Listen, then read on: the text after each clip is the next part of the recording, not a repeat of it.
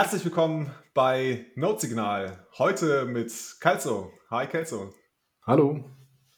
Hi. Wir wollen heute über Bitcoin und die Medien sprechen und haben uns dazu einen ausgewiesenen Experten äh, eingeladen, den Finanzjournalisten Nico Jilch. Hi Nico. Hallo, Servus, guten Abend. Grüß dich. Nico, hast du die Blockzeit für uns? Ja, ich habe sie mir gerade rausgesucht. 722390. Sehr schön. Also zu dieser Blockzeit äh, unterhalten wir uns mit Nico über Bitcoin und die Medien. Nico, vielleicht ähm, magst du dich ganz kurz selber vorstellen. Wer bist du? Wo kommst du her? Was machst du? Also zuerst mal vielen Dank äh, für die Einladung. Ich hoffe, es geht euch gut. Ähm, wir, mein Name ist Nico Jilch. Ich bin, ich bin Finanzjournalist. Ich bin ähm, ich habe geschrieben, acht Jahre lang ähm, bei der Tageszeitung Die Presse in Österreich. Das ist so dass unser kleines Äquivalent zur FAZ, sagen wir mal. Ja, natürlich viel, viel provinzieller und kleiner, aber man kann es durchgehen lassen.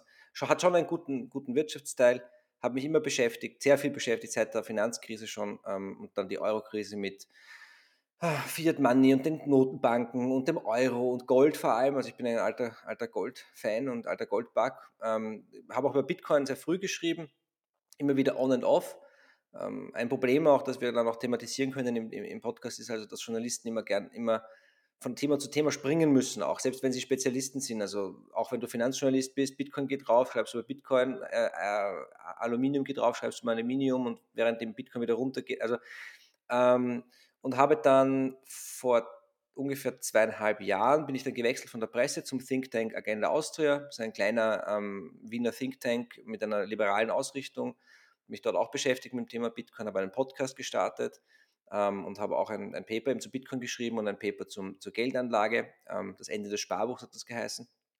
Oder mitgeschrieben, es ist nicht alles nur meine Arbeit gewesen natürlich, das war ein Teamwork.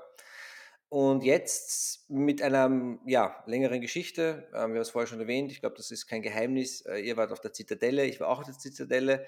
Ähm, und äh, da hatte ich auch so mein Erlebnis, dass ich gesagt habe, okay, das ist einfach die Community, diese Richtung, ähm, das ist einfach zu geil. Ja? Ähm, und das ist auch für mich, und das, das schicke ich gleich vorweg, Bitcoin ist die beste Story, die es einfach je gegeben hat. Ähm, deswegen muss ich diese Story als Journalist covern. Das war, die, das war mein Anspruch, auf den ich irgendwie gegangen bin und deswegen ähm, habe ich mich da jetzt voll reingestürzt. Bin gerade in der Vorarbeit ähm, für meinen eigenen Podcast, der ähm, hoffentlich sehr bald äh, kommen wird, wenn man sich die, die ähm, die Deadlines selber setzt, dann ist das immer so ein bisschen ein Problem, aber es ist eigentlich schon alles fertig. Wir drücken jetzt bald auf den Launch-Knopf. Ähm, habt auch ein kleines Team beieinander, das wird richtig cool. Ähm, wir machen, wir machen äh, Videopodcasts, sowohl äh, persönlich als auch, als auch privat, äh, also, als auch äh, Video. Ähm, wir haben da natürlich in, in, in, Österreich und in Wien ein bisschen auch Vorteile. Ich habe da schon relativ viele Leute, mit denen ich drüber reden kann, inzwischen. Ähm, und, und beim Brutkasten, das ist eine Online-Plattform für Wirtschaft und Startups, ähm, schreibe ich jetzt auch schon seit, seit mehreren Jahren regelmäßige Kolumnen, die auch sehr gut ankommen, wo ich sehr viel ausprobieren kann, auch in Richtung Bitcoin. Und auch dort werden wir, werden wir das ein oder andere Spezialprojekt zum Thema Bitcoin noch aus dem Köcher zaubern. Da möchte ich allerdings noch nicht zu viel verraten. Das ist so, also meine Dinge seit 1.1. bin ich quasi als Bitcoiner selbstständig und äh, bisher, bisher liebe ich es. ja, sehr schön. Ähm, es kann auch einfach nicht genug äh, gute Podcasts geben, die über Bitcoin sprechen. Und, äh, Nein, der also, Kuchen wächst. Der Kuchen wächst. Es ist keine Konkurrenzgeschichte, sondern im Gegenteil, äh, man hat das auch in Amerika gut gesehen oder auf der englischsprachigen gut gesehen. Man muss auch erstmal die Leute finden, die man, mit denen man gut reden kann. Und dann wird das Ganze so ein bisschen ein Zirkus. Und das, das machen wir jetzt auf Deutsch. Ja? Die besten Interviews sind doch die, in denen sich die Podcaster gegenseitig interviewen. Also ich finde, in der internationalen Community sind das auch immer so die Highlights äh, wo alle so ein bisschen erzählen, was habt ihr denn, was habt ihr denn schon alles für Erfahrungen gemacht? Das stimmt. Genau. Kannst du dich denn erinnern, äh, wann du das erste Mal mit Bitcoin in Berührung gekommen bist? Gerade in deiner professionellen Arbeit? Hm. Das ist eine gute Frage. Also ich habe es mal versucht rauszusuchen aus dem. Ich habe einen, einen, einen Bitcoin-Artikel geschrieben, das muss gewesen sein 2012 oder 2013 ich kann mich noch daran erinnern, dass, die, dass, dass in der Redaktion irgendwie, äh, ich habe da irgendwie fünf Minuten geredet, da gibt es dieses Ding jetzt aus dem Internet und das ist so wie Gold, nur digital. Und am Ende haben dann alle gesagt, ja, wenn er aufhört zu reden, lassen wir ihn den Artikel schreiben. Ja? Ähm, und, und meine Geschichte, ich habe die eh schon ein paar Mal erzählt, aber es ist, es ist halt auch sehr passend. Ja? Ich, den, die, die, ich weiß jetzt gar nicht, was euer Background ist, wie ihr dazu gekommen seid, aber wenn du aus der ökonomischen Ecke kommst und nicht aus der technischen, dann fällt es dir oft schwerer, Bitcoin ernst zu nehmen. Und das war mein Hauptproblem. Also ich habe schon, ich, ich habe immer das System mit den Notenbanken sehr kritisch hinterfragt und angezweifelt. Ähm, die die Fiat-Inflation war mir ein Begriff. Ich habe die Austrians gelesen, ich kenne die ganze Story, ich kenne die ganzen Goldargumente, ich kenne auch ganz, ganz tiefgehende äh, Theorien zum Thema Gold und Geopolitik und, und Finanzpolitik, äh, was den Euro betrifft, ist auch ganz faszinierend. Da muss man auch irgendwann mal reintauchen. Ja. Ähm, aber, aber Bitcoin als Faktor wirklich, ich meine, heute habe ich einen Artikel geschrieben, jetzt, dass Bitcoin jetzt wirklich auch schon geopolitische Relevanz hat. Und das hat es. Aber, aber, aber das war damals einfach nicht der Fall. Und, das, und, das, und da kommen mehrere Dinge zusammen. Erstens, und das, hat, das, das bringt uns auch eigentlich gleich zum Thema. Ja? Journalisten sind Menschen. Ja? Und Wirtschaftsjournalisten schreiben meistens über Dinge, in denen sie selbst investiert sind. Das ist einfach so. Und das heißt, dann, dann, dann investierst du in, in, in, Bitcoin natürlich, so wie jeder andere Mensch auch, zum absoluten Höchstkurs, ja, wenn du zum ersten Mal anfängst. Und dann stürzt du um 50 Prozent ab am nächsten Tag und du verlierst das Interesse und machst die Augen zu und willst nichts mehr davon hören. Ja? Ähm, und der zweite große Fehler quasi in meiner Anlagehistorie war dann eigentlich 2016, 17, als es wieder losgegangen ist, bin ich natürlich, weil ich unvorbereitet war, ähm, in, in, ins Shitcoin-Rabbit Hole gefallen, ins hässliche, ganz hässliche, ja, ähm, und habe halt jeden Scheiß gekauft, den du kriegen kannst, ja, und du konntest viel kriegen. Ähm, und, und habe eigentlich nur Geld verloren, to be honest. Ja. Und eigentlich so ultimativ ernst genommen habe ich Bitcoin um ehrlich zu sein, erst 2020, auch schon sieben Jahre nachdem ich mich das erste Mal damit beschäftigt hatte, ähm, als, als es nach dem Crash 2020 ähm, wieder, wieder zurückgekommen ist.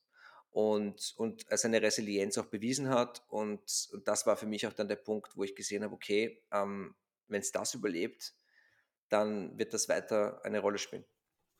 Du meinst den Crash, der so im März, April ähm, auch global vor sich ging, ne? wo auch alle Aktienmärkte äh, an einem Tag mehrere Prozente verloren haben, wo, wo auch Bitcoin, glaube ich, ja. der 13. März. Der 13. März. Der Covid. Ja, das war mein Geburtstag. Das war mein Geburtstag. Der 13. Ah, März ähm, 20, 2020. Ja. Ähm, das war ein Donnerstag und dann am Freitag ging es noch weiter und das war halt wirklich ein brutales, ein brutales Schlachten ja, an den Märkten. Ähm, und auch eine Art von Crash, wie wir sie eigentlich in dieser Geschwindigkeit selten gesehen haben. Aber was wir auch eben nicht, also die Notenbanken haben viel schneller reagiert als 2008 und haben einfach Geld gedruckt und daraufhin ist es halt wieder raufgegangen und während wir alle äh, gelernt haben, was Corona ist und wie man eine Maske richtig trägt, sind die Märkte schon wieder gestiegen. Ja.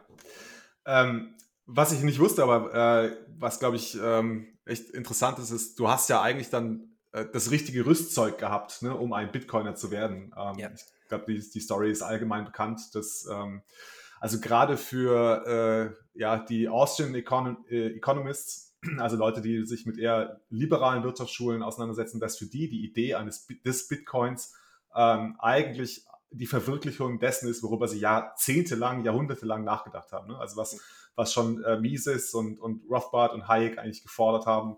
Vor allem ähm, Hayek. Vor ja. allem Hayek. Äh, Mises, Mises war schon ein sehr dogmatischer Verfechter des Goldstandards. Ähm, mhm. Hayek war der, der gesagt hat, am Ende des Tages muss der Markt entscheiden. Ja. Man hat sich dadurch geöffnet gegenüber den Möglichkeiten, die noch kommen. Das ist eines meiner Lieblingsthemen, das ist auch eines meiner Lieblingsthemen in meinen Vorträgen, weil das ist das, wo ich mich auskenne. Das Technische, und das ist auch der Grund, warum ich dann eigentlich erst so spät eingestiegen bin. Das Technische hat mich, das konnte ich halt nicht verstehen. Gold kannst du angreifen, da gab es auch viel Literatur dazu und ich war einfach, die Wahrheit ist, ich war einfach schon zu tief im Gold-Rabbit Hole und ich bin natürlich wahnsinnig dankbar. Also, ich weiß nicht mehr, wer es getweetet hat, aber ich, es ist extrem hängen geblieben bei mir. Ähm, vielleicht war es, ähm, wie heißt er? Ähm, das fragt man seinen Namen nicht, ist egal, ja. Aber irgendeiner von den großen amerikanischen Bitcoin-Leuten ähm, hat getweetet, the more I, I learn about um, the more I learn about gold, the more I appreciate Bitcoin, the more I learn about Bitcoin, the more I appreciate gold. Ja? Ähm, also das ist schon hochspannend und ich bin auch immer noch involviert in das Thema, weil es, selbst wenn du davon ausgehst, dass Bitcoin ultimativ Gold demonetisiert, und das ist, würde ich nicht unbedingt ausschließen, dann ähm, gibt es immer noch eine Übergangsphase und die kann lange sein. Ja? Ähm, und und, und das, ich mag den Streit nicht zwischen den Goldbugs und den Bitcoinern, weil am Ende des Tages sind sie eigentlich dieselbe Schlag. Sie haben nur zwei also minimal unterschiedliche Lösungen. Ja, aber ähm, und vor allem Gold auch deswegen interessant, weil es, hat, spielt immer noch eine Rolle bei den Notenbanken. Also es gibt einen Grund, warum die das immer noch in ihren Kellern liegen haben. Also es ist nicht so, dass das, von, dass das jetzt komplett, ähm, nicht einmal die Notenbanken mit ihrem Gelddrucken haben es geschafft, sich komplett vom Gold zu lösen, ja, obwohl sie gerne hätten. Und, und das ist halt eine gute Schule und am Ende des Tages ist es völlig egal, wann du bei Bitcoin dann dabei bist und einsteigst und das ist ganz egal. Also es ist völlig wurscht. Ja. Aber interessant, dass du das sagst, dass du äh, so, eine Art Hodler-Floor für, für Journalisten beschreibst. Das heißt, mit jeder Welle, die so, jeder, jeder Boom-Cycle, der holt dann wieder neue Leute in den, in den, ähm, in den Bereich rein und die berichten dann erstmal positiv und dann crasht natürlich der Markt und dann berichten sie alle ganz negativ und sind sauer. Aber es wird immer, immer mehr Leute geben, demnach, äh, die dann auch sehen, welche Resilienz, ich glaube, so hast du es genannt, äh, Bitcoin hat und dass es dann doch wieder nach oben kommt. Und die werden dann dauerhaft auch in den schlechten Zeiten äh, wahrscheinlich animieren, den Dip zu kaufen. So kann ich es mir vorstellen. Ja, wobei es grundsätzlich in den Massenmedien, egal worum es geht, das Thema Dip kaufen interessiert niemanden. Ja? ja? Der Mensch ist so nicht gewired. Ja? Du kaufst, wenn es die Story ist dann da, wenn es teuer wird, wenn es raufgeht, wenn es cool ist, ja. Ähm, und man merkt das ja auch, dass wenn es runtergeht, weiß das plötzlich jeder. Ja, also auch Leute, die mit Bitcoin gar nichts zu tun haben, weil Bitcoin hat ja inzwischen eine irrsinnig große Öffentlichkeit. Ähm, Wenn es raufgeht, aber nicht so stark. Ja? Ähm, und, und das ist halt, ich habe das am eigenen Leib erspürt. Ich bin ja wirklich kein guter Anleger oder Spekulant, um Gottes Willen. Ja? Äh, es tut halt auch doppelt weh, wenn es runtergeht. Ja? Ähm, das ist halt psychologisch so. Wenn es raufgeht, irgendwann denkst du dir, ja klar, 2000 Prozent habe ich verdient, bin ich genial, ja, und dann bist du minus 20 Prozent und überlegst schon, ähm, wie du dich irgendwie ähm, äh, aus der ganzen Affäre rausziehst. Also ähm, das ist eine Psychologie, ja, die, die einfach bei den Anlegern dabei ist. Es gibt, es gibt Milliardäre, Wall Street ähm, Giganten, die sagen, sie werden immer noch nervös, wenn es runtergeht, ja, und sie können nichts dagegen unternehmen, obwohl sie auch wissen, dass es so nicht ist. Also dieses, dieses, aber bei den, man kann es ganz gut lernen ähm, bei den, ähm, den Indexinvestoren. Also ich finde auch, dass die, die Index-Investing, Jack Bogle, Vanguard, ähm, Gerd Kommer in Deutschland ist ein, ein irrsinnig interessantes Thema. Hat auch Parallelen zum Thema Bitcoin und Shitcoins oder Altcoins, wie man auch immer sagen will, ja. Ähm, die, die Leute, die ETFs kaufen und Indexfonds kaufen, das ist, die sind so wie die Bitcoiner. Ja? Die kaufen immer nach, wenn es billig wird und halten dann einfach für immer. Das ist im Grunde dasselbe Strategie. Ja? Während die anderen sich denken, ja, ich bin aber schlauer, ich kaufe hier und da und dann und da, also ja. Ähm, und das ist, also da gibt es auch Parallelen. Also ich, ich bin schon, ich schaue schon gerne auch in die anderen Dinge hinein, aber es gibt natürlich von der gesamten Tiefe und von, von auch von der, ähm, von der Tragweite, der Innovation ist Bitcoin einfach das Spannendste. Und journalistisch auch. Also die, die, die Informationsdiskrepanz, die da ist, ist so gewaltig, dass es da einfach viel zu tun gibt. Hm. Was hat für dich ähm, das ausgelöst, dass du gesagt hast, Shitcoins nicht mehr, äh, nur noch Bitcoin? Also was war für dich so das Zeichen, woran hast du es erkannt, dass es nur eine Richtung gibt? Wenn du es, naja, nur einen, also sagen wir so, der entscheidende Punkt war, du kommst als Bitcoiner, kommst jemand drauf, die das ist jetzt, das ist jetzt schon fast esoterisch oder, oder, oder ein, ein, ein, ähm, ein Sprichwort eigentlich, aber die knappste Ressource ist Zeit. Ja? Die knappste Ressource, also es gibt, auch Bitcoin ist nicht knapper als deine Zeit.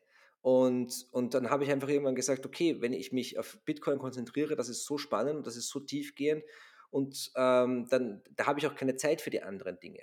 Und für mich sind das auch unterschiedliche Sachen. Ich habe gerade erst das, das Paper von Fidelity gelesen. Ich finde das gut erklärt dort. Ähm, das ist mal eine gute Basis, die man dann auch weiterschicken kann und so, ja, wo es geht im Bitcoin First. Ähm, es war einfach das Original, es war die erste, ich finde die Vorstellung auch irgendwie total absurd, ja, da kommt also eine, eine, eine, eine Revolution im Geldsystem, die wir je nachdem, wie man es rechnet, aber seit mindestens 50 Jahren so noch nicht gesehen hat. Vielleicht sind es aber auch 200 Jahre, kannst du auch zurückrechnen bis irgendwie zum, zur Gründung der schwedischen Reichsbank, der ersten echten Notenbank, ja? dann sind es 300 Jahre. Ähm, und, und, dann gibt es Leute, die sagen, ja, aber, aber fünf Minuten später ist was noch Besseres erfunden worden und dann noch 15.000 noch bessere Sachen. Ja? Ähm, und, und das ist das eine. Und das zweite ist auch, dass man natürlich, wenn man das ernst nimmt, auch wirklich fürs eigene Leben ja, ähm, ernst nimmt und für die Familie und für die Vorsorge und wie man es auch immer nennen will, dann muss man auch einen längerfristigen Horizont haben und da muss man sich auch ehrlich die Frage stellen, glaube ich wirklich, dass, dass also Shitcoin X in, in 20 Jahren noch eine Rolle spielen wird und überhaupt noch da sein wird? Hat die überhaupt diese Durchhalte, dass dieses Durchhaltevermögen? Also das sind so einige der Gründe. Aber ich würde es fast umdrehen. Für mich war erst diese Abgrenzung ähm, zu, den, zu den, den Altcoins überhaupt das war für mich, da habe ich gesagt, okay, das kann ich jetzt auch wirklich beruflich machen, weil da, dazu kann ich stehen, dass das mein Spezialgebiet ist. Was ich nicht möchte, ist, dass jemand zu mir kommt und sagt, Solana wurde gehackt und du bist schuld. Ja? Nein, ist nicht mein Problem. Ja? Habe ich euch immer gesagt, lasst die Finger von dem. Ja? Ähm, und, und das war für mich, also ich, ich kann nicht, weil natürlich dadurch, dass ich da in der Öffentlichkeit stehe und auch wirklich viel mit kompletten Noobs zu tun habe, möchte ich nicht, dass die dann sagen können, naja, ähm, du bist ja der Cryptocurrency-Experte. Nein, bin ich nicht. Ich bin ein bisschen ein Bitcoin-Experte, so wie wir alle, ähm, aber Cryptocurrency oder Kryptos interessieren mich eigentlich nicht wirklich. Wobei ich natürlich immer wieder zu tun habe, auch im Freundeskreis, im Bekanntenkreis, weil es natürlich auch genug gibt, die da tief drinstecken und auch gut Geld verdient haben mit Krypto.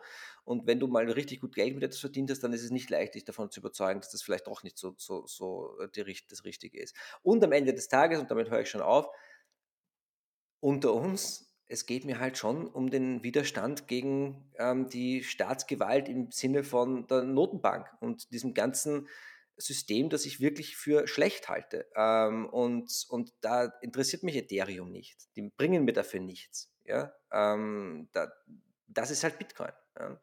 Und, und ja, deswegen bin ich bei Bitcoin. Und dann kommst du dann in Proof of Work und die ganze Energiegeschichte, die auch höchst faszinierend ist. Aber ja, lassen wir das mal. Da kommen wir eher noch dazu. Energy Fund. Ja, sehr gut, genau. Ähm, ich würde ganz gerne nochmal äh, auf das eigentliche Thema kommen. Ne? Also wir wollten ja darüber sprechen, wie Bitcoin sich in den Medien dargestellt sieht oder wie wir das wahrnehmen, wie Bitcoin in den Medien dargestellt wird. Ähm, ich glaube, wir müssen nicht so darüber sprechen, was irgendwie, keine Ahnung, auf, auf Twitter da gepostet wird. Das ist ja auch eines der neuen Medien oder was bei Facebook über Bitcoin geschrieben wird. Ähm, was mich viel mehr interessiert, ist, was in den äh, tatsächlichen Leitmedien, ähm, wie wir sie hier in, in Deutschland und Europa haben, ähm, was dort passiert. Also da meine ich dann tatsächlich, ne, also gerade unseren öffentlich-rechtlichen Rundfunk, ähm, den wir hier in Deutschland haben, ich weiß gar nicht, wie das in Österreich ist. Habt ihr sowas auch, den, den öffentlichen, öffentlich finanzierten Rundfunk? Der ORF, ja. Ja, habt ihr auch. Ja, natürlich. Ja, ist de facto also irgendwie 80 Prozent des Medienstandortes, ja. Genau, genau. Ähm, dann natürlich aber auch, sagen wir, die, die großen Tageszeitungen, wie zum Beispiel die FAZ, äh, die, äh, die Zeit als Wochenzeitung zum Beispiel. Ähm, genau. Ähm, gibt es da sich wiederholende Themen, die gerade in den, äh, in den Leitmedien immer wieder auftauchen? Ähm, also ich denke zum Beispiel, ich, ich höre immer wieder, ne, Bitcoin ist eigentlich wird nur als reines Investment, ne, als spekulatives ja. Investment betrachtet. Ähm, dieser Aspekt, über den wir zuletzt gesprochen haben, dass Bitcoin ähm, ne, ein, eine Resistenz gegen das bestehende Finanz- und Geld, nicht das Finanzsystem, aber das Geldsystem äh, sein soll und auch äh, unserer Auffassung nach sein wird, ähm, so wird es gar nicht wahrgenommen. Gibt es da noch mehr Beispiele dafür? Ja, ne? Also äh, vielleicht um den letzten Gedanken ganz kurz abzuschließen, auch, ähm, ich glaube ja, dass, und ich finde ja Notenbanken auch faszinierend, ja, ähm, und die ganzen Incentives, die da gesetzt werden, was die tun, was die sich einbilden zu tun und so, ihre Geschichte. Ähm, ich glaube, dass, dass am Ende des Tages bei na, in jeder Krise wird mehr Geld gedruckt, eigentlich in der Hoffnung, dass irgendwann mal eine Technologie kommt, die sie rettet aus dieser, aus dieser Affäre. So, diese Technologie ist jetzt da, aber sie wollen es halt noch nicht wahrhaben. Ja, es ist ein bisschen eine, eine sehr, sehr bizarre Situation. Aber lass uns heute mal nicht über die Notenbank reden, sondern über die Medien. Grundsätzlich, und ich freue mich wirklich sehr, dass wir über das reden können, weil, ich, weil, weil wenn du in den Medien so lange gearbeitet hast, dann hast du wirklich eine ganz eigene Perspektive auf diese Dinge. Ja? Ähm, also ich, ich, ich, ich traue mir zu, zu wetten, das zu gehen und du legst mir 50 Artikel vor und ich kann dir nach dem ersten Absatz sagen, ob das ein Hodler ist oder nicht. Ja, ähm, das, das, also, gibt es jetzt Wetten das noch? Ich weiß gar nicht, aber ich mache das.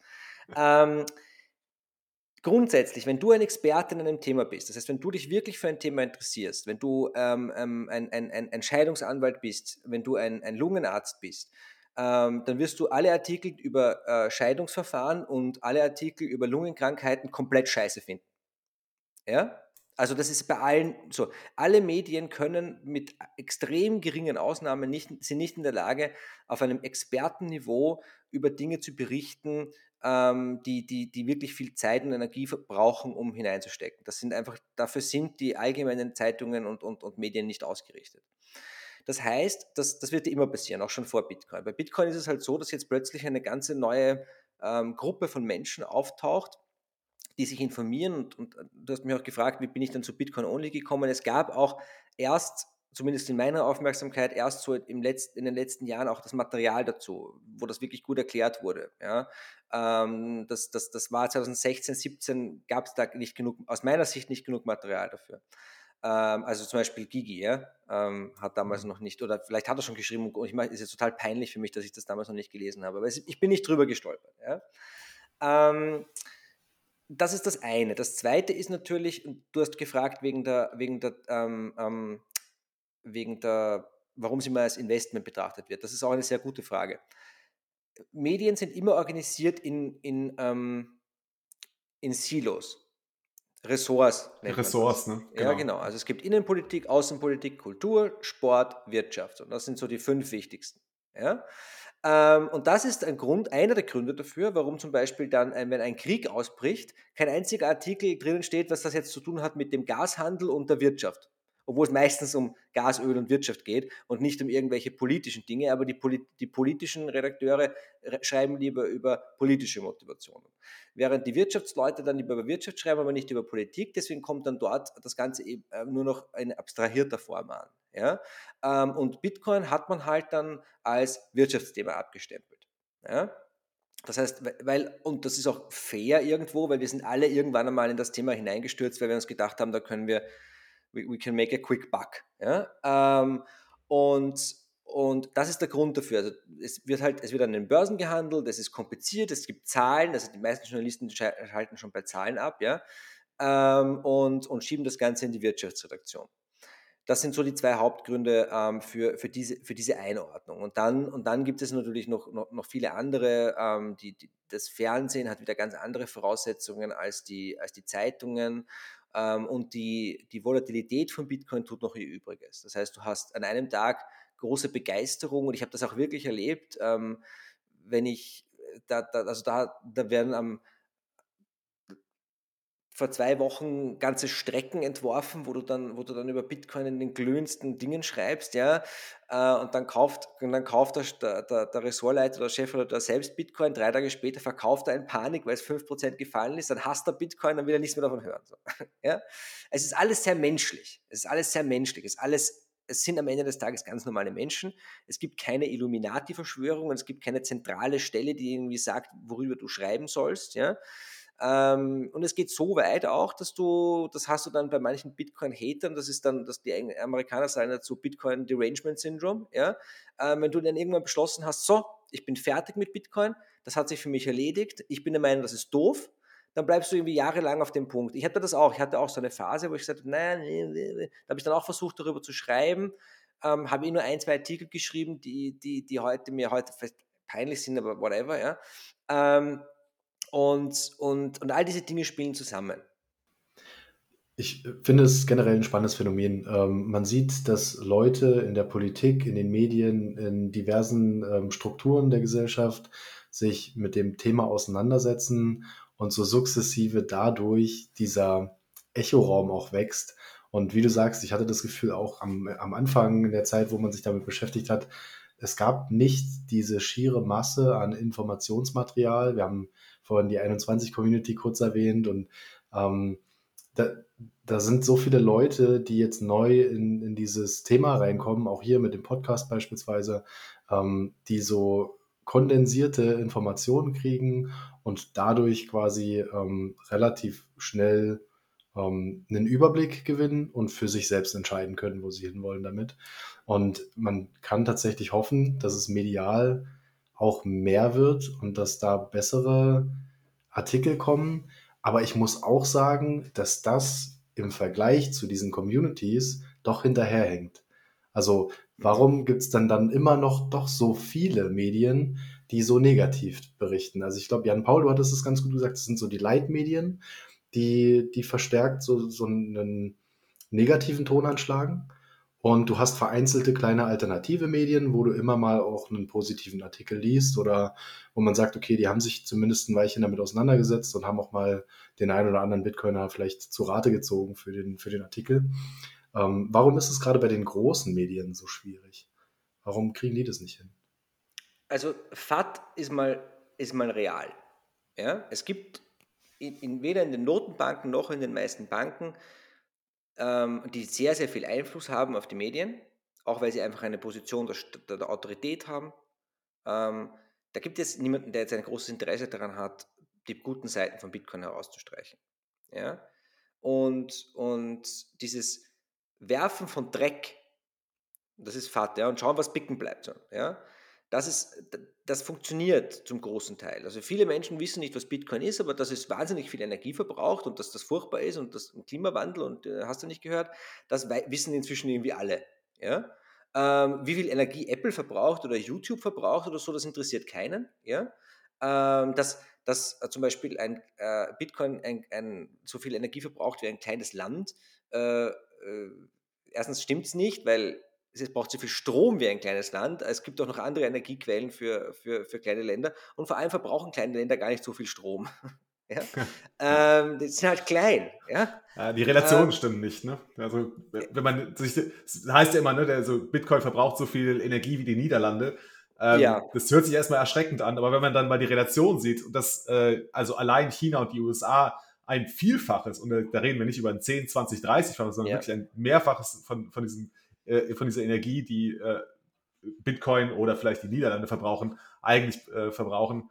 Ähm, Genau, aber es ist halt, und, die Schlagzeile ist halt gut. Ne? Und, und die Energieverschwendung durch die vollkommen falsche Wirtschaftspolitik seit 50, 100 Jahren, ähm, die, die Kapitalmissallokation ist, dafür gibt es keine Wörter. Also da, da, das lässt sich nicht messen, weil es einfach auf einem Level stattfindet, dass du nicht, dass du nicht, nicht in Wort, also da verschlägt es einem die Worte. Ja? Ähm, diese Manipulation ähm, der, der, der, Zeitpräferenz der Menschen, die Manipulation der Wirtschaft durch zentrale Steuerung in Wahrheit, ja, äh, ist, ist, ist völlig absurd. Aber da sind wir jetzt wirklich schon da. Ich, ich bin ja, ich, ich habe mir über diese Dinge schon Gedanken gemacht, bevor ich mir über Bitcoin Gedanken gemacht habe. Und ich, dass es heute überhaupt Menschen gibt, mit denen ich darüber reden kann, macht mich schon glücklich. Ja? ähm, und, und, und jetzt zurück zu den Medien. Also, das bleibt hängen. Erstens. Zweitens, und das ist ein, ein, ein, ein total klassisches Maxim, ja, uh, Bad News ist Good News. Ja? Ähm, ähm, kein Autounfall ist keine Nachricht wert. Ja? Ähm, das heißt, zu sagen, uh, Bitcoin ist, ist irgendwie harmlos, ist auch keine Nachricht. Bitcoin zerstört die Umwelt oder Bitcoin wird von Kriminellen genutzt oder Bitcoin äh, äh, äh, ist nur der Anfang, nachher kommt Ethereum, das ist irgendwie, ja, oder Proteste gegen Bitcoin in El Salvador, ja, ähm, so, das funktioniert, ja. Was sie aber nicht, und das finde ich wunderbar, ja, wenn man kleine Kinder hat, weiß, checkt man das, aber offenbar haben die Notenbanker alle keine kleinen Kinder. Etwas, etwas als Schmuddelkind zu bezeichnen, funktioniert natürlich nicht. Im Gegenteil, ja, das macht es nur, das macht's nur noch interessanter. Das macht's, das ist, das ist dann Punkrock, ja, das Widerstand. Das ist, das ist dann wirklich für die nächste Generation richtig cool, ja. Ähm, und das heißt, und das heißt eigentlich, wenn ich die, die wenn ich die, die, die Kommunikationsstrategie verfolge, lande ich eigentlich bei dem Schluss, dass sie, dass sie zumindest eingesehen haben, dass sie es eh nicht aufhalten können. Sie wissen nicht, wo es hinläuft, aber sie können ja nichts dagegen unternehmen, außer es irgendwie zu, zu, zu, zu ähm, verlangsamen. So, und dann sind wir wieder bei den Leitmedien. Naja, also, jetzt tauchen wir mal ganz kurz hinein, wie Medien funktionieren. Medien sind Unternehmen. Medien brauchen Geld. Wo kommt das Geld her? Inserate. Ja, in Österreich ähm, besonders stark vertreten auch durch den der Staat, ähm, durch, durch, durch Regierungsinserate, ähm, durch, durch ähm, ähm, Parteiinserate, aber auch natürlich aus der Wirtschaft. Was sind die größten und wichtigsten ähm, Geldgeber aus der Wirtschaft? Das sind oft Finanzinstitute, das sind Banken. Haben diese Banken irgendein Interesse daran, dass du Bitcoin kaufst? Nein.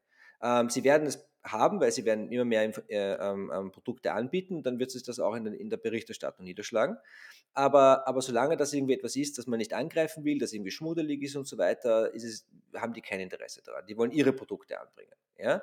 Ähm, und, und das ist einmal das eine. Also es, Medien sind, sind Unternehmen, sind Dinge. Und die wollen natürlich ein gutes Verhältnis haben zu ihren Geldgebern und sie wollen auch ein gutes Verhältnis haben zum Staat und zu dessen Machtorganen. Und wenn die sagen, naja, das interessiert uns auch nicht, dann wollen die darüber auch nicht reden. Ja? Das sind so die, die, die strukturellen Gründe, warum in den Mainstream-Medien nennen wir es mal Mainstream-Medien oder Leitmedien oder alte Medien oder Legacy-Medien, ähm, das eher ähm, so schlecht ankommt.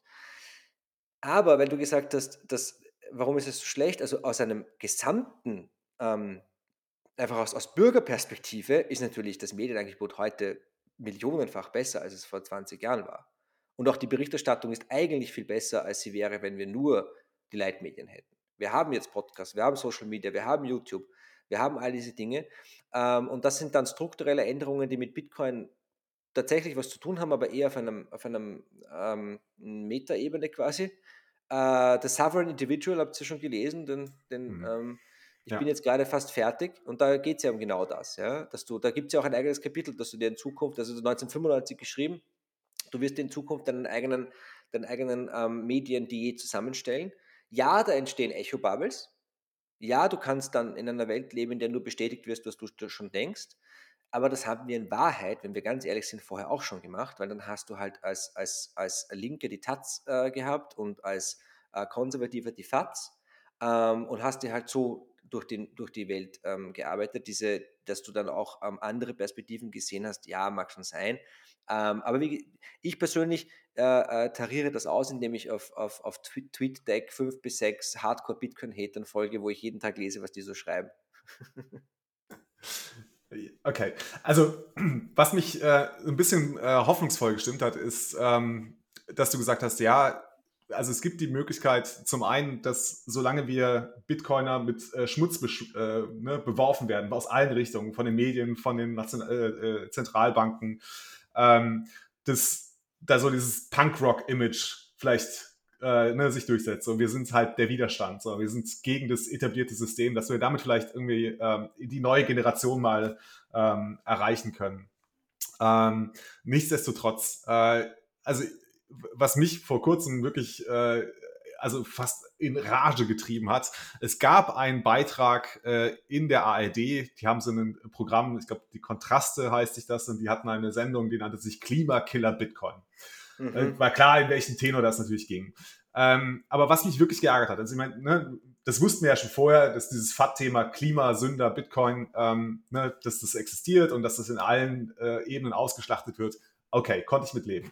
Was mich aber wirklich geärgert hat, war ähm, die tatsächlich die Darstellung der Bitcoiner. Und der Beitrag endete nämlich damit, dass sie ähm, die sechs Core-Maintainer äh, eingeblendet haben, ne? aber auf so einem Fahndungsplakat mit so rotem Rand und dann noch die, äh, die Gesichter dieser äh, Core-Maintainer verpixelt haben deren Namen und halt auch Identitäten bekannt sind, öffentlich sind. Man hätte das Bild nicht verpixeln müssen.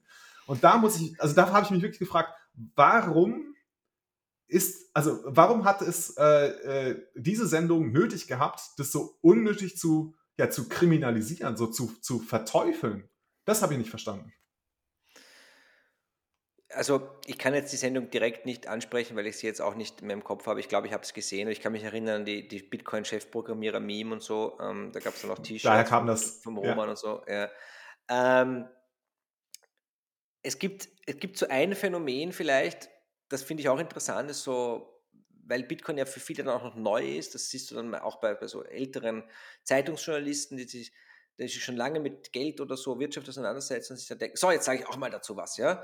Und dann schreiben sie einen Leitartikel ähm, und hauen mal die, die, die wichtigsten fünf FAT-Themen rein und damit ist Bitcoin für sie abgeschlossen, weil sie sind ja die Autorität. Und das ist so dass die ganz alte journalistische Schule. So. Da gab es keinen Widerspruch.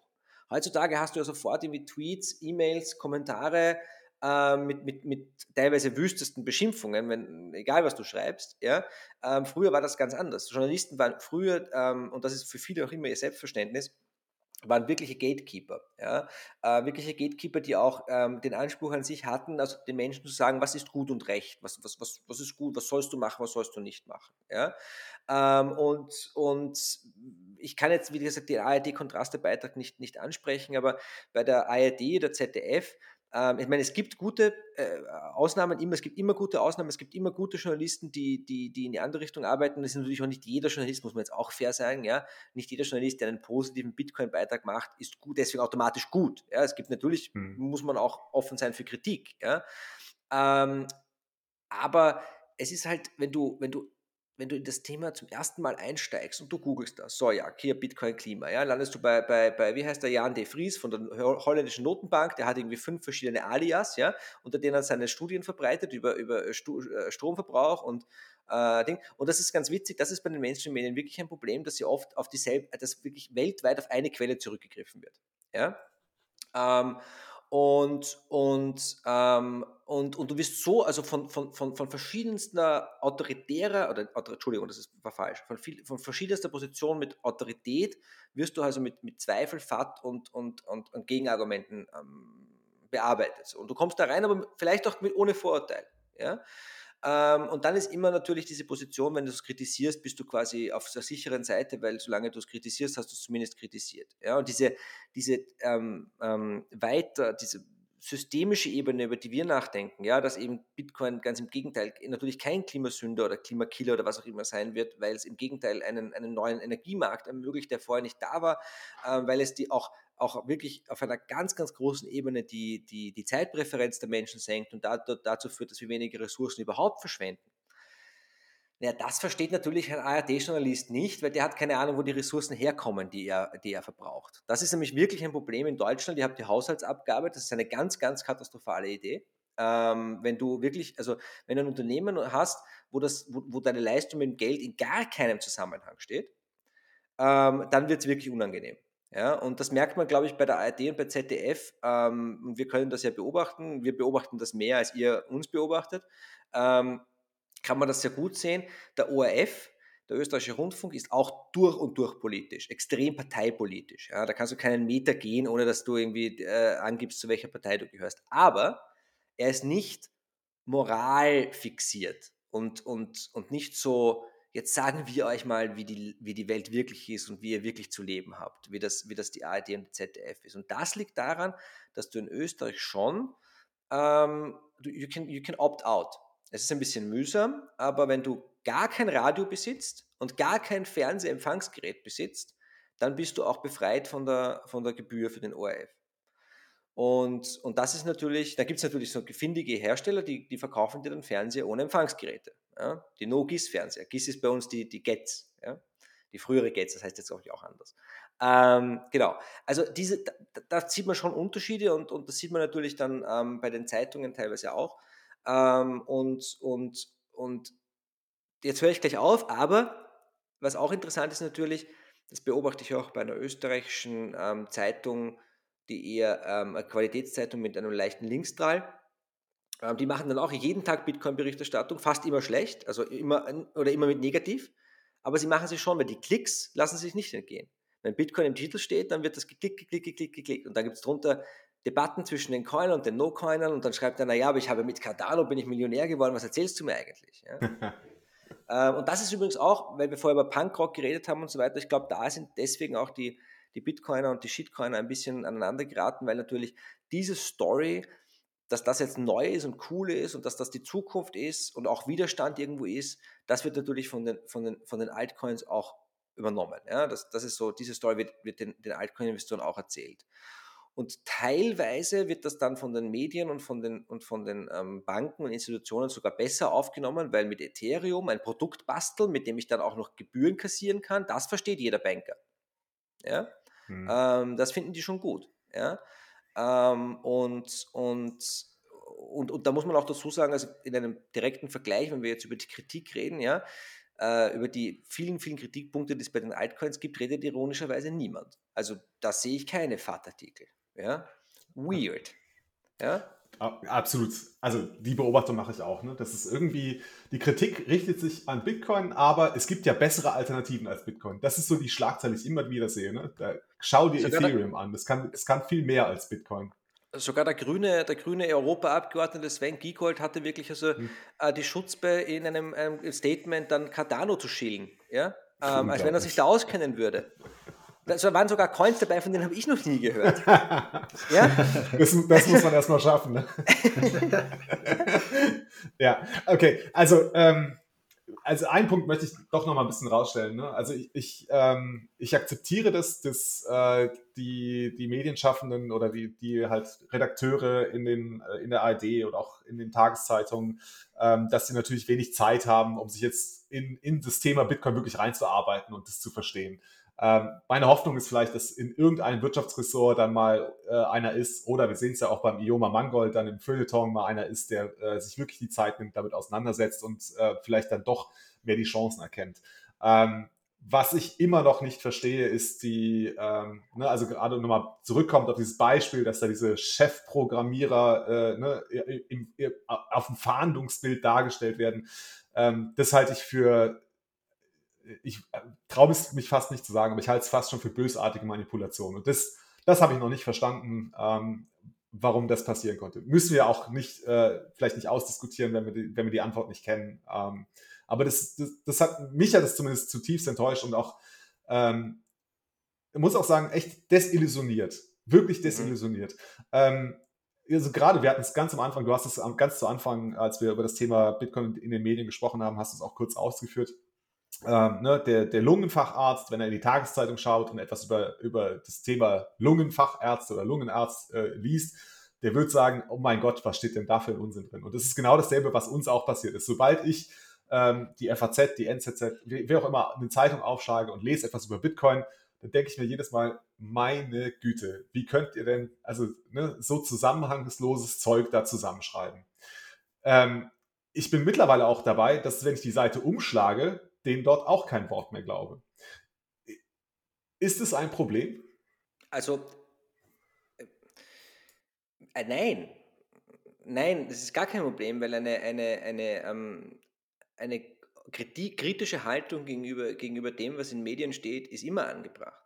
Ja? In der Sowjetunion haben die Menschen die Zeitung nur gelesen, um zwischen den Zeilen zu lesen. Da stand eh alles drinnen, du musstest es nur verstehen. Ja? Mhm. Ähm, und, und jetzt will ich nicht die, die, die, die westlichen Medien, um Gottes Willen, nicht mit der Sowjetpresse vergleichen. Also wir sind da schon auf einem ganz anderen Niveau und es kommen auch ganz andere Sachen durch. Ähm, was wir nur, was wir nur, glaube ich, auch besser merken, dadurch, dass, dass ähm, wir einfach diesen, diesen digitalen Zugang zu den verschiedenen Dingen haben und dann einen Überblick über unser Thema haben, dann merken wir die Muster, dass plötzlich überall dasselbe steht. Ja? Ähm, weil sie natürlich auch voneinander abschreiben. Das ist auch keine Boshaftigkeit, sondern, sondern, sondern der erste Schritt eines, gerade auch eines jungen Journalisten, der sich noch nicht so gut auskennt, ist erstmal ins Archiv, ja. Und dann wird er mal von dem geprägt, was da schon stand in der Vergangenheit.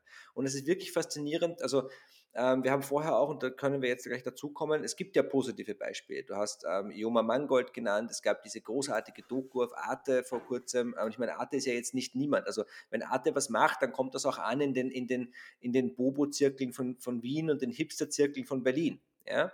Ähm, und das Gute daran ist, dass du jetzt auch, und das ist sozusagen die nächste Stufe von dem, was, was ich vorher gemeint habe mit mir, also ich habe dann die Artikel gefunden und ich habe die, die Bücher gefunden, die mir das näher gebracht haben. Und jetzt kommen wir in eine, in eine Phase, wo, wo, auch guter Content produziert wird. Und wenn du diesen guten Content den jungen Leuten zeigst, bevor sie den ganzen FAT irgendwie in, inhaliert haben, dann, dann ist das auch eine Art von, von, von, von, von positiver Vorbereitung. Ja? Und, es, und guter Content unter Anführungszeichen, warum ich die Arte-Doku so gut fand, ist, weil sie auch die ganzen philosophischen Hintergründe der Cypherpunks mal erklärt haben, worum es eigentlich geht. Weil es geht ja auch nicht, vielleicht ist das auch ein Fehler der Wirtschaftsjournalisten, es geht ja eigentlich gar nicht so stark um die Inflation, dass es eigentlich eine Sub, eigentlich ist das eine Substory. Es geht ja eigentlich um die Wahrung der Privatsphäre und eigentlich der individuellen Freiheit in einer digitalen Welt. Und die Cypherpunks haben ja ähm, das von Anfang an nicht anders gesehen. Also die wollten das, das war ja der Grund, warum sie auch so lange gebraucht haben, ist, weil erst Satoshi draufgekommen ist, dass du das verbinden musst mit einem soliden ökonomischen System, um auch die Incentives zu schaffen, dass die Leute überhaupt mitmachen. Weil die Cypherpunks wollten ja eigentlich nur ein Bezahlsystem haben, das nicht zensierbar und nicht überwachbar ist. Das Problem ist nur, dass ein Bezahlsystem nicht funktioniert ohne inhärentes Asset, das das Ganze interessant macht und am Laufen hält. Und das ist das, was Satoshi geschafft hat. Ähm, und, und, und das ist so diese, diese Verbindung zwischen Cypherpunks und Austrian Economics, die auch philosophisch natürlich sehr gut zusammenpassen. Also auch die Austrians waren jetzt nicht sicher kein großer Fan von Überwachungsstaat und so weiter.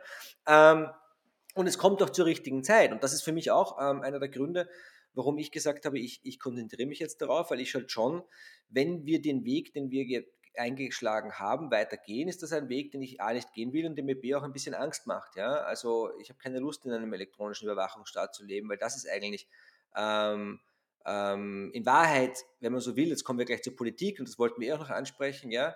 Ähm, es heißt gern, es wird oft oder relativ oft dargestellt, dass äh, Bitcoin irgendwie rechts wäre, ja.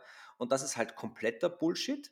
Ähm, tatsächlich ist das, wo, was wir jetzt machen, worauf das, was wir hinauslaufen, das ist, das ist Totalitarismus, das ist Kollektivismus, Faschismus, wie auch immer du es nennen willst, die Kontrolle einer kleinen Gruppe über alle anderen durch verschiedene Modelle.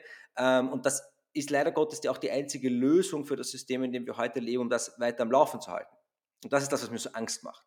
Du kannst das System schon am Laufen halten, aber nur indem du es immer stärker zentralisierst und die, Bewegung der, die Bewegungsfreiheit der Einzelnen immer stärker einschränkst. Ja? Ähm, und da ist Bitcoin die Gegenbewegung und ich hoffe, sie wird gewinnen, weil das ist für die Menschheit sicher besser. Da gibt es gar keine Frage für mich. Und das hat mit den Medien jetzt wenig zu tun. Die Medien sind auch wirklich nicht in einer leichten Situation. Ja? Also das Internet ja, ist eating der Lunch. Ja? Und, und äh, äh, jetzt kommen, also was mich wahnsinnig fasziniert, gut, Podcast sowieso ähm, für mich die beste Form von, von, von Kommunikation. Äh, man kann ähm, langfristige, interessante, übrigens Podcasts werden jetzt auch natürlich mit Rogan, jetzt sind Podcasts, sind alle rechts, schon gehört, ja, sind alle, ja, alle Nazis bei den Podcasts, ja, ähm, also wer seine Ohren nutzt, ja, ähm, und, und ähm, Podcasts und Newsletter finde ich jetzt auch ganz spannend, aber Podcasts finde ich immer deutlich, also das ist eigentlich so für mich das Coolste, muss ich auch sagen, also auch als Konsument. Ja. Genau, lass uns dann mal ganz kurz über dieses Thema sprechen, weil ich das echt interessant finde. Ähm, die äh, Zuhörer können das jetzt nicht sehen. Ähm, äh, ich würde ganz gerne über das Thema Bitcoin des Rechts sprechen. Ähm, aber also ich selber habe eine äh, etwas dunklere Hautfarbe, ähm, meiner Herkunft geschuldet. Äh, ich äh, bin zwar hier in Deutschland geboren, aufgewachsen, aber ähm, ja, äh, habe einen Migrationshintergrund, wie das heute Neudeutsch heißt. Ähm, deswegen ist für mich diese, diese These, dass irgendwie Bitcoin irgendwie rechts wäre und irgendwie, ne, irgendwie einer faschistischen oder ich weiß auch nicht, der, also wie ich das einordnen soll, irgendwie so einer Ideologie äh, nahe kommen soll, woher das kommt. Ähm, haben wir, da, also hast du, Nico, da eine Idee, äh, warum ähm, es, es diese Tendenz gibt dazu, ähm, die, die Bitcoiner ne, wir kennen das ja, das, dieses, dieses klassische Bild, jung, weiß, drei Sportwagen. So, das, ist das, ne, das ist das Bild, das von den Bitcoinern gezeichnet wird. Ja, das ähm, ist auch eine Form von Fahrt ja, und eine Form von, von Schmutzwerfen. Ja.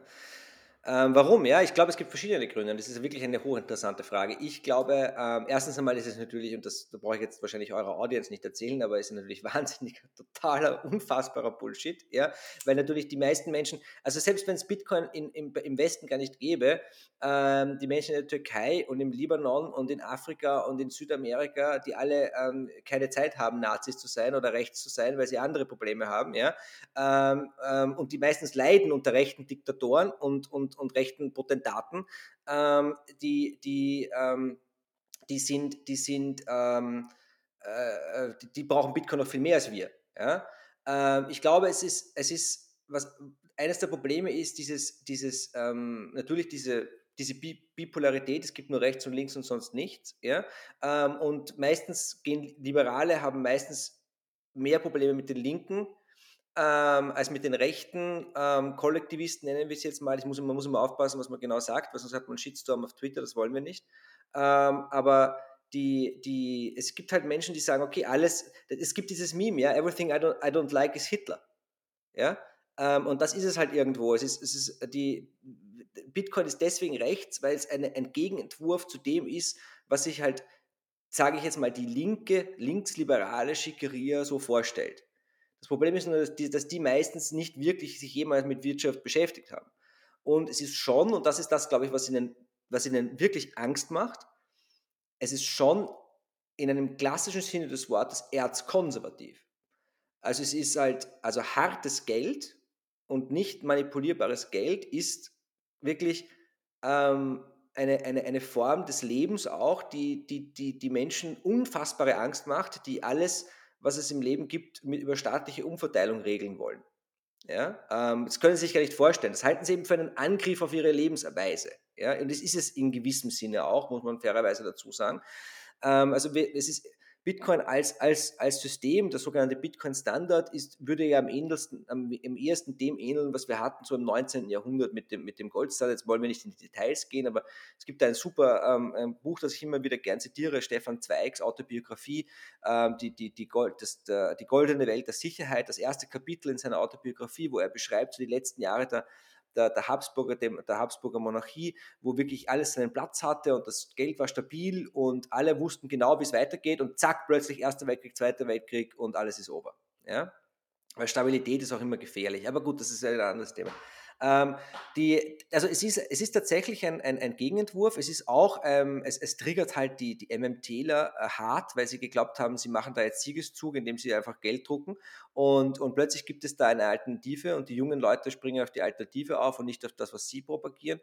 Ähm, und, und da gibt es halt verschiedene Gruppen, meistens Linke, aber, und das sage ich jetzt auch dazu, ähm, und das würde ich gerne sozusagen quoten, ja, Bitcoin wird den Nationalstaat beenden.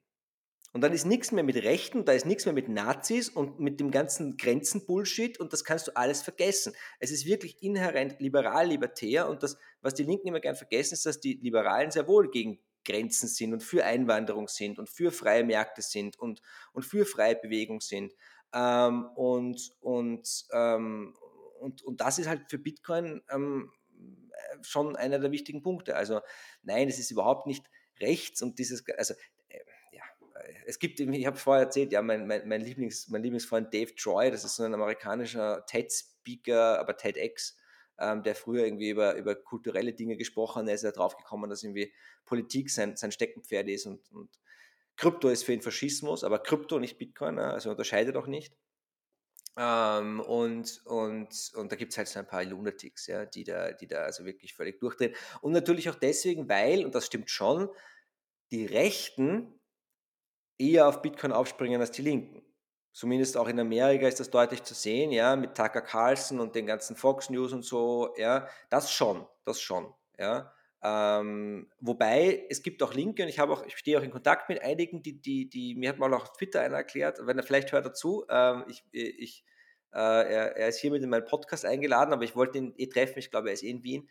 Ähm, der, er hat mir erklärt, ja, ihr seid alle Deppen, ihr Liberalen, Bitcoin ist ja eine, eine, eine, links, eine linksanarchistische Erfindung. Habe ich gesagt, ja cool, ist mir völlig egal, wie du es nennst. Ist mir wirklich ganz, ich habe damit kein Problem. Ich, ich bin nicht Bitcoin-Fan aus ideologischen Gründen, ich bin Bitcoin-Fan, weil es Bitcoin gibt. Ja, ähm, ich brauche die ganze Ideologie nicht, das interessiert mich eigentlich gar nicht und, und, und ich ich schätze es sehr, dass unter Bitcoin dann offene Debatten möglich sind und auch vor allem der Respekt herrscht davor, dass der halt eine andere Meinung hat. Ja, dieses, das ist auch ein Riesenproblem in unserer Gesellschaft, dass das einfach nicht möglich ist, dem anderen seine Meinung zu lassen. Und das ist Gott sei Dank bei Bitcoin dann kein Problem. Es ist auch das Problem, dass wir in der Gesellschaft immer das Gefühl haben, wir müssen etwas kategorisieren, also wir müssen etwas in eine Schublade stecken können.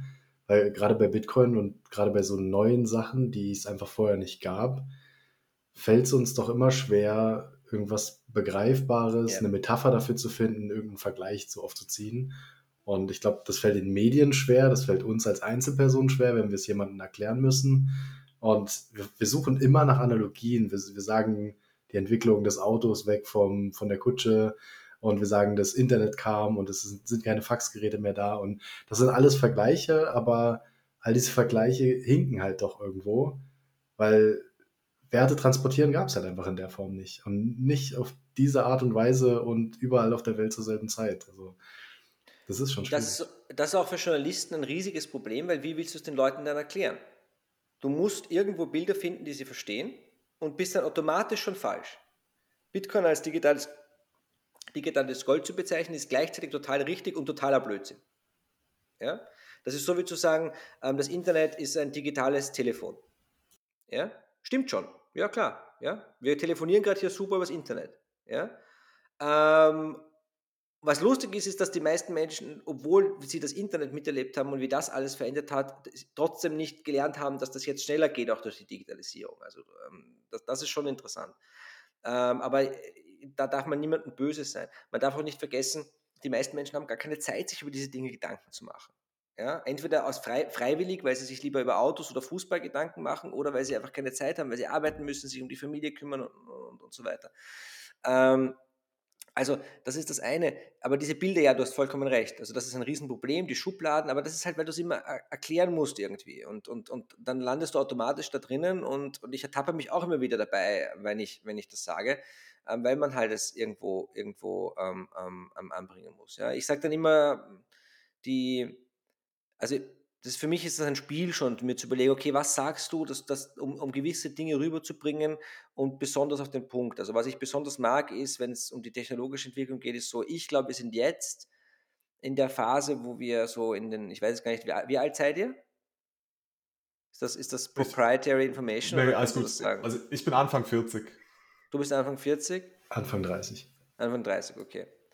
Also ähm, Jan Paul und habe ich jetzt Jan Paul richtig?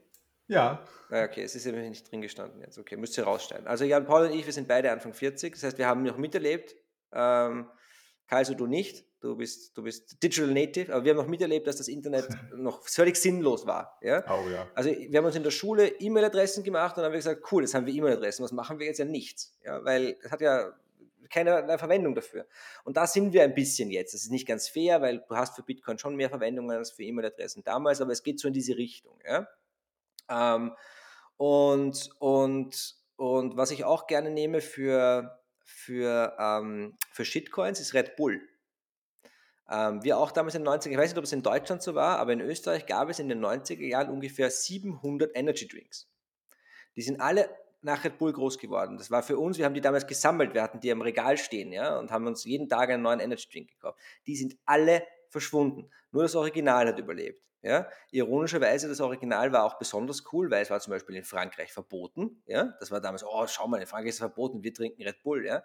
Ähm, und und jetzt, jetzt, nach 20 Jahren, kommen dann mit Monster und ein paar anderen, ja, kommen dann ähm, ähm, äh, äh, ein, paar, ein paar andere Blockchains, die dann was anderes können und dann und jeder, jeder Supermarkt hat so eine Budgetmarke, das ist dann die CBDC.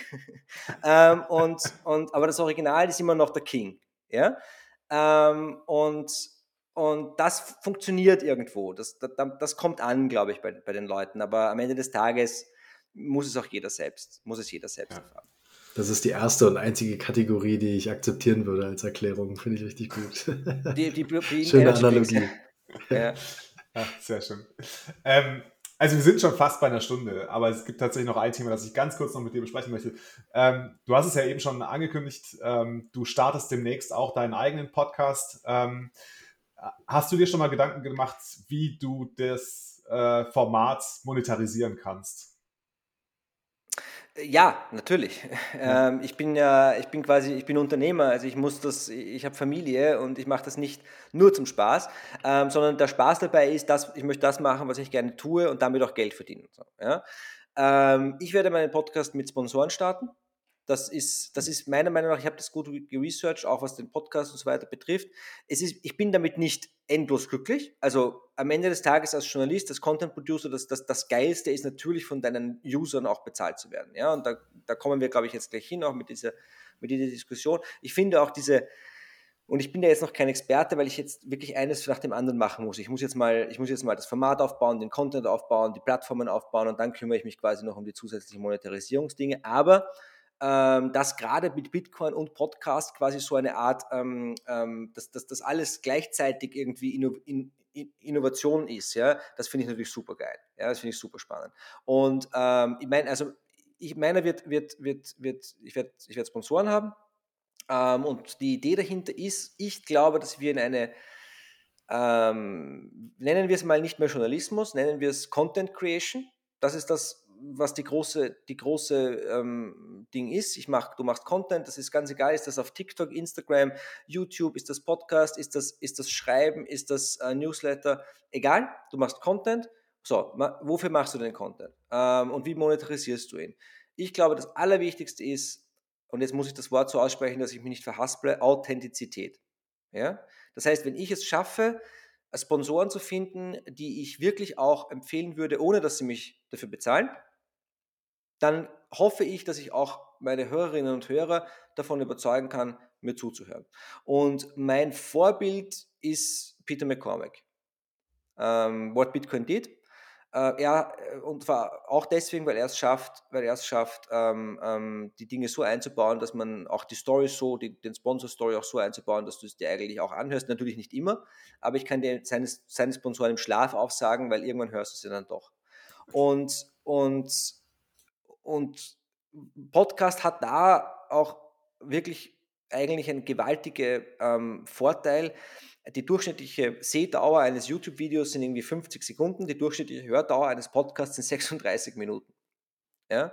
Also die Leute äh, bauen zu Podcasting eine ganz andere, ganz ähm, ähm, ähm in, in, in, intimere ähm, Beziehung auf, hören es auch in anderen Situationen, meistens im Auto. Es gibt, ist kein Wunder, dass in Amerika Podcasting so groß ist, sitzen permanent im Auto.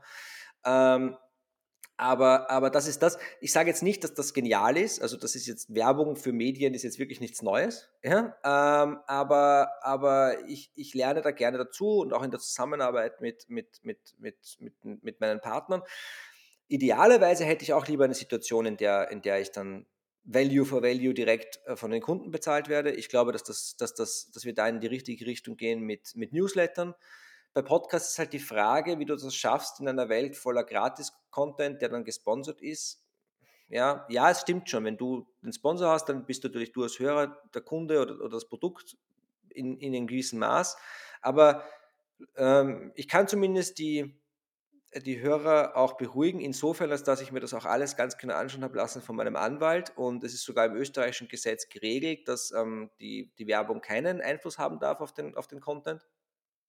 Klammer auf, du darfst bei, bei aus irgendeinem Grund bei Audio viel mehr machen als bei Video, aber es wieder was anderes. Ähm, und, und man muss in Österreich übrigens, äh, ich weiß nicht, ob ich das verraten darf, aber ich muss es eh selbst auch machen. Du musst in Österreich, wenn du einen YouTube-Kanal betreibst, eine Gebühr zahlen. An wen? An die Rundfunkbehörde, die eigentlich dafür da ist, die Fernsehsender zu regulieren. Ja? Ähm, und weißt du, was du für die Gebühr bekommst? Verrat es uns. Nichts. Du musst dir einfach nur zahlen. was, ist, was ist deren Begründung dafür? Also, fuck I know. Ja? ähm, ja, ja. ja.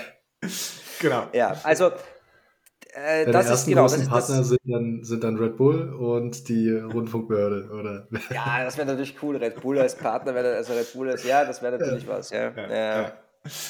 Ja, dann, reicht dir einer, wenn du Red Bull hast. Ne? Ja, wahrscheinlich. Genau. Ja. Aber also schau dir auf jeden Fall dieses Value-for-Value-Modell an. Ähm, ich finde, der Gigi hat dazu neulich erst einen sehr, sehr guten Artikel rausgebracht, wo er nochmal ganz genau beschreibt, ähm, was das heutige Problem ist, ähm, ne, was wir immer wieder sehen, wenn wir gegen Paywalls laufen. Du hast halt mhm. sofort, wenn du gegen eine Paywall läufst, hast du halt, ne, er nennt das mentale Transaktionskosten. Du musst dann erstmal darüber nachdenken, will ich das jetzt überhaupt? Lohnt sich das jetzt da ne, für den Content, den ich mir da vielleicht erwerben könnte, zu bezahlen. Und man kann es, äh, ne, man kann es erfassen. Ich glaube, also über 90 Prozent der Leute schrecken halt zurück. Sobald die Paywall da ist, gehen sie weg. Gehen, ne, sie kaufen es einfach nicht.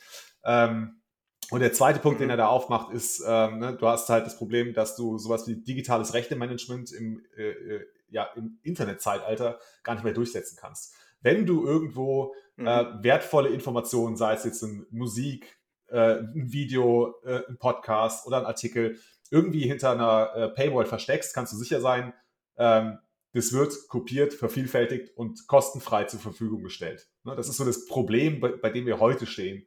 Und deswegen finde ich das Value, also ich finde den Ansatz sehr interessant, das Value-for-Value-Modell ähm, anzuwenden, dass man einfach sagt, pass auf, ich stelle dir den Content, so wie er ist, sowieso frei zur Verfügung.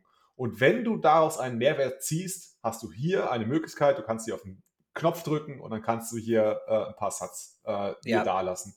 Ähm, Finde ich, ist großartig und werde ich, ist etwas, das ich auf jeden Fall machen werde. Also ab, ab Episode 2 hoffentlich. Ich, ich habe mich auch schon vorbereitet und habe mir schon die, die Plattformen angesehen und ich habe mir das alles genau angesehen. Ich finde das, find das großartig, dass es das gibt und ich finde es toll, dass, dass ausgerechnet das einer der ersten Anwendungsfälle oder äh, ersten ist unfair, aber ihr wisst schon, was ich meine, ja, ähm, ist. Und ich glaube auch, ähm, wir werden natürlich sehen, wie das, wie das wieder die Independent Content Creator als erster aufgreifen, weil die Medien, und das ist ein Problem, die haben, also die Medienhäuser haben von Microtransactions, die können schon nicht mehr hören. Ja, weil das wurde hundertmal versucht, es hat nie funktioniert. Und, und jetzt haben sie ihre tollen Paywalls endlich. Ja, ähm, und ja, ich meine, ich kann mir auch vorstellen, ich, wenn, wenn, ich jetzt unbedingt lesen will, jetzt hat die, die New York Times hat, hat heute einen tollen, äh, offenbar völlig wahnsinnigen MMT-Artikel, ja, Modern Monetary Theory, ja, is this what winning looks like, ja? Also da würde ich schon irgendwie, da würde ich schon ein paar Satz rüberhauen, damit ich das lesen kann. Ja, statt ständig vor einer Blockade zu stehen, ja. Ähm, und und äh, das würde ich auch tun. Also das sehe ich schon, aber das ist natürlich auch diese, diese, dass du dich anmelden musst und so. Und Gigi schreibt ja auch über, über Lightning, dass man das auch für die Accounts nutzen kann, ja, wobei da gibt es dann wieder die, bei Lightning gibt es ja auch die IT-Puristen, die sagen, das ist nur Zahlung und die anderen sagen, es, es soll auch was anderes sein. Ähm, also da sind wir dann schon, da sind wir dann schon ähm, sehr weit im Detail. Aber äh, man muss das, glaube ich, wie gesagt, das ist eben das, das Geile an unserer Zeit. Ich alleine oder mit einem sehr kleinen Team, wenn ich richtig guten Content mache, vielleicht kann ich damit so viel Geld verdienen, dass es funktioniert. Aber ein ganzes Verlagshaus, das nebenbei noch eine Zeitung druckt und einen Fernsehsender betreibt, da wird es schwierig sage ich einmal. Ja. Wobei natürlich, und das ist gar keine Frage, die, die, ähm, das zieht sich durch die gesamte Geschichte der Finanz- oder der gesamten Presse, die, das Verhältnis mit den, mit den, mit den Inserategebern ist natürlich problematisch. Ähm, ja, also da musst du dann auch dich einfach verlassen auf die, auf die, auf die Zuhörerinnen und Zuhörer, äh, auf die, die deine Texte lesen und schauen, ähm, meint er das ernst ähm, oder, oder lässt er sich da verbiegen, macht er da irgendwie Werbung für jemanden, den er gar nicht gut findet. Das, das kann passieren. Also ähm, ich glaube, wir werden alle Modelle sehen ähm, und natürlich, wir machen Bitcoin-Content. Das heißt, Bitcoin-Content wird bei den Bitcoinern, die sich mit Value for Value beschäftigen, als erstes ähm, ankommen. Und, und bis wir dann dort sind, dass, das eine, eine breitere Akzeptanz hat, wird es ein bisschen dauern. Aber wir sehen es jetzt zum Beispiel bei Substack, die gehen auch in Richtung Bitcoin. Also die haben das für einige, das ist diese Newsletter-Plattform aus Amerika, die haben das also für einige große äh, Krypto-Newsletter, ähm, haben sie das schon geöffnet. Also ich sehe da schon ähm, ein, ein, enormes Potenzial, auch direkt, direkt zu verdienen. Wobei natürlich Value for Value kannst du natürlich auch machen, indem du sagst, ich schicke dir einfach so ein paar Satz über Lightning ähm, äh, über die Website. Also auch das ist, dafür brauche ich jetzt nicht die Apps. Aber ich glaube eben, ähm, das Ganze in Apps zu integrieren und das daraus auch wirklich das, das Thema Podcasting auch wirklich ganz neu zu denken, ähm, passt gut. Man darf nicht vergessen, Podcasting ist ja auch deswegen so cool, weil es eben, du kannst nicht die Plattform werden. Ja? Ähm, dein RSS-Feed gehört schon dir, ja, und, und du hast nicht diese Gefahr, so wie bei Newslettern auch, ja, ähm, die E-Mail-Adressen gehören auch dir. Äh, du hast nicht die Gefahr, dass YouTube oder Facebook oder so dich abschaltet oder Twitter, wobei Twitter eh noch am besten ist, aber die schalten auch mal wieder wen ab. Ja? ja. Sehr schön. Nico, noch irgendwelche letzten Worte? Ähm, Gibt es noch etwas, was letzte du unbedingt... Ah, nein, Berühmte letzte Worte. so war es nicht gemeint. Aber gibt es noch etwas, was du unseren Zuhörern äh, mitgeben möchtest? Ähm, also sollte irgendjemand, irgendjemand noch immer dran sein, der sich noch nicht für Bitcoin interessiert, das Einzige, was ich sagen, sagen will, ist, glaubt weder uns noch der Mainstream-Presse, ja, ähm, macht euch einfach euer eigenes Bild. Daran kommt ihr heute sowieso nicht mehr vorbei, ähm, in, in, in, in keinem Thema. Aber es gibt halt wichtige und weniger wichtige Themen. Es gibt Themen, die kannst du besser selbst verstehen und es gibt Themen, die kannst du schlechter selbst verstehen. Ich glaube, Geld ist ein Thema, das jeder Mensch intuitiv verstehen kann, wenn er sich die Mühe gibt. Es ist nichts Kompliziertes, du musst nicht Wirtschaft studieren. Übrigens, einer der Gründe, das wollte ich noch anmerken, warum so viel FAT kommt, ist ja, wenn du ein intelligenter äh, monetärer Ökonom bist und du beschäftigst dich mit den Themen, und das hat mich immer schon gewundert, dass ähm, ähm, Ökonomen, die sich mit, mit monetären Phänomenen beschäftigen, niemand äh, äh auf die Idee kommt, irgendwie äh, anzuzweifeln, wo das Geld herkommt. Seit, ja, weil sie am Ende des Tages alle von den Notenbanken bezahlt werden. Ja? Ähm, die Wahrheit ist natürlich, wenn Bitcoin sich weiter durchsetzt, dann müssen die alle ihre Doktortitel abgeben. Die, das, da, muss es, da, da, muss einer durchgehen und die alle einsammeln. Ja? Ähm, das ist eine Riesengefahr. Natürlich wird da Widerstand geleistet. Ja? Ähm, und, und also äh, informiert euch selber, ja, ähm, do your own research, wie man es bei Gelddingen sowieso immer tun sollte. Ähm, lasst euch auch nicht verführen, idealerweise von den, von den Altcoins. Mag schon sein, dass es da tolle Sachen gibt, es ist aber einfach nicht notwendig. Ähm, und hört den Notsignal-Podcast. die machen das schon super, die Jungs. Was und vielleicht, und vielleicht, vielleicht auch meinen Podcast. Soll ich verraten, wer heißen wird? Ihr werdet es ja, Sehr gerne. Was Bitcoin bringt. Sehr schön. Ach, cool. Sehr schön. Was Bitcoin bringt.com, aber noch nicht draufschauen, die Website ist noch immer im, im, im Beta-Modus. Sehr schön. Ja, vielen Dank, Nico, dass du da warst. Hat super Spaß gemacht. Ich glaube, es ist ein äh, sehr, sehr spannendes Thema, das uns äh, noch die nächsten Jahre begleiten wird. Und ich bin sehr gespannt darauf, wie sich das weiterentwickelt. Ähm, dann können Danke wir nur sagen. für die Einladung. Äh, was wir auch noch machen können, übrigens, was ich, was ich gemacht habe bei meiner Zeitung, weil ihr auch über die Medien geredet habt, mhm. der Johannes Grill, der Präsident von Bitcoin Austria, war mal da ein Seminar machen zum Beispiel. Mhm. Ähm, den habe ich eingeladen, also das geht auch. Ja. Es gibt immer Bitcoiner, die das gerne machen. Ja. ja. ja also gut, das war jetzt, war jetzt noch mein PS. Ich wünsche euch einen schönen Abend. Danke. Dann äh, verabschieden wir uns äh, wie gehabt. Äh, folgt uns, ähm, bewertet uns, be bewertet uns auf allen gängigen Plattformen. Ähm, und dann heißt es wieder Focus on the Signal, not on the Noise. Bis bald. Macht's gut. Ciao.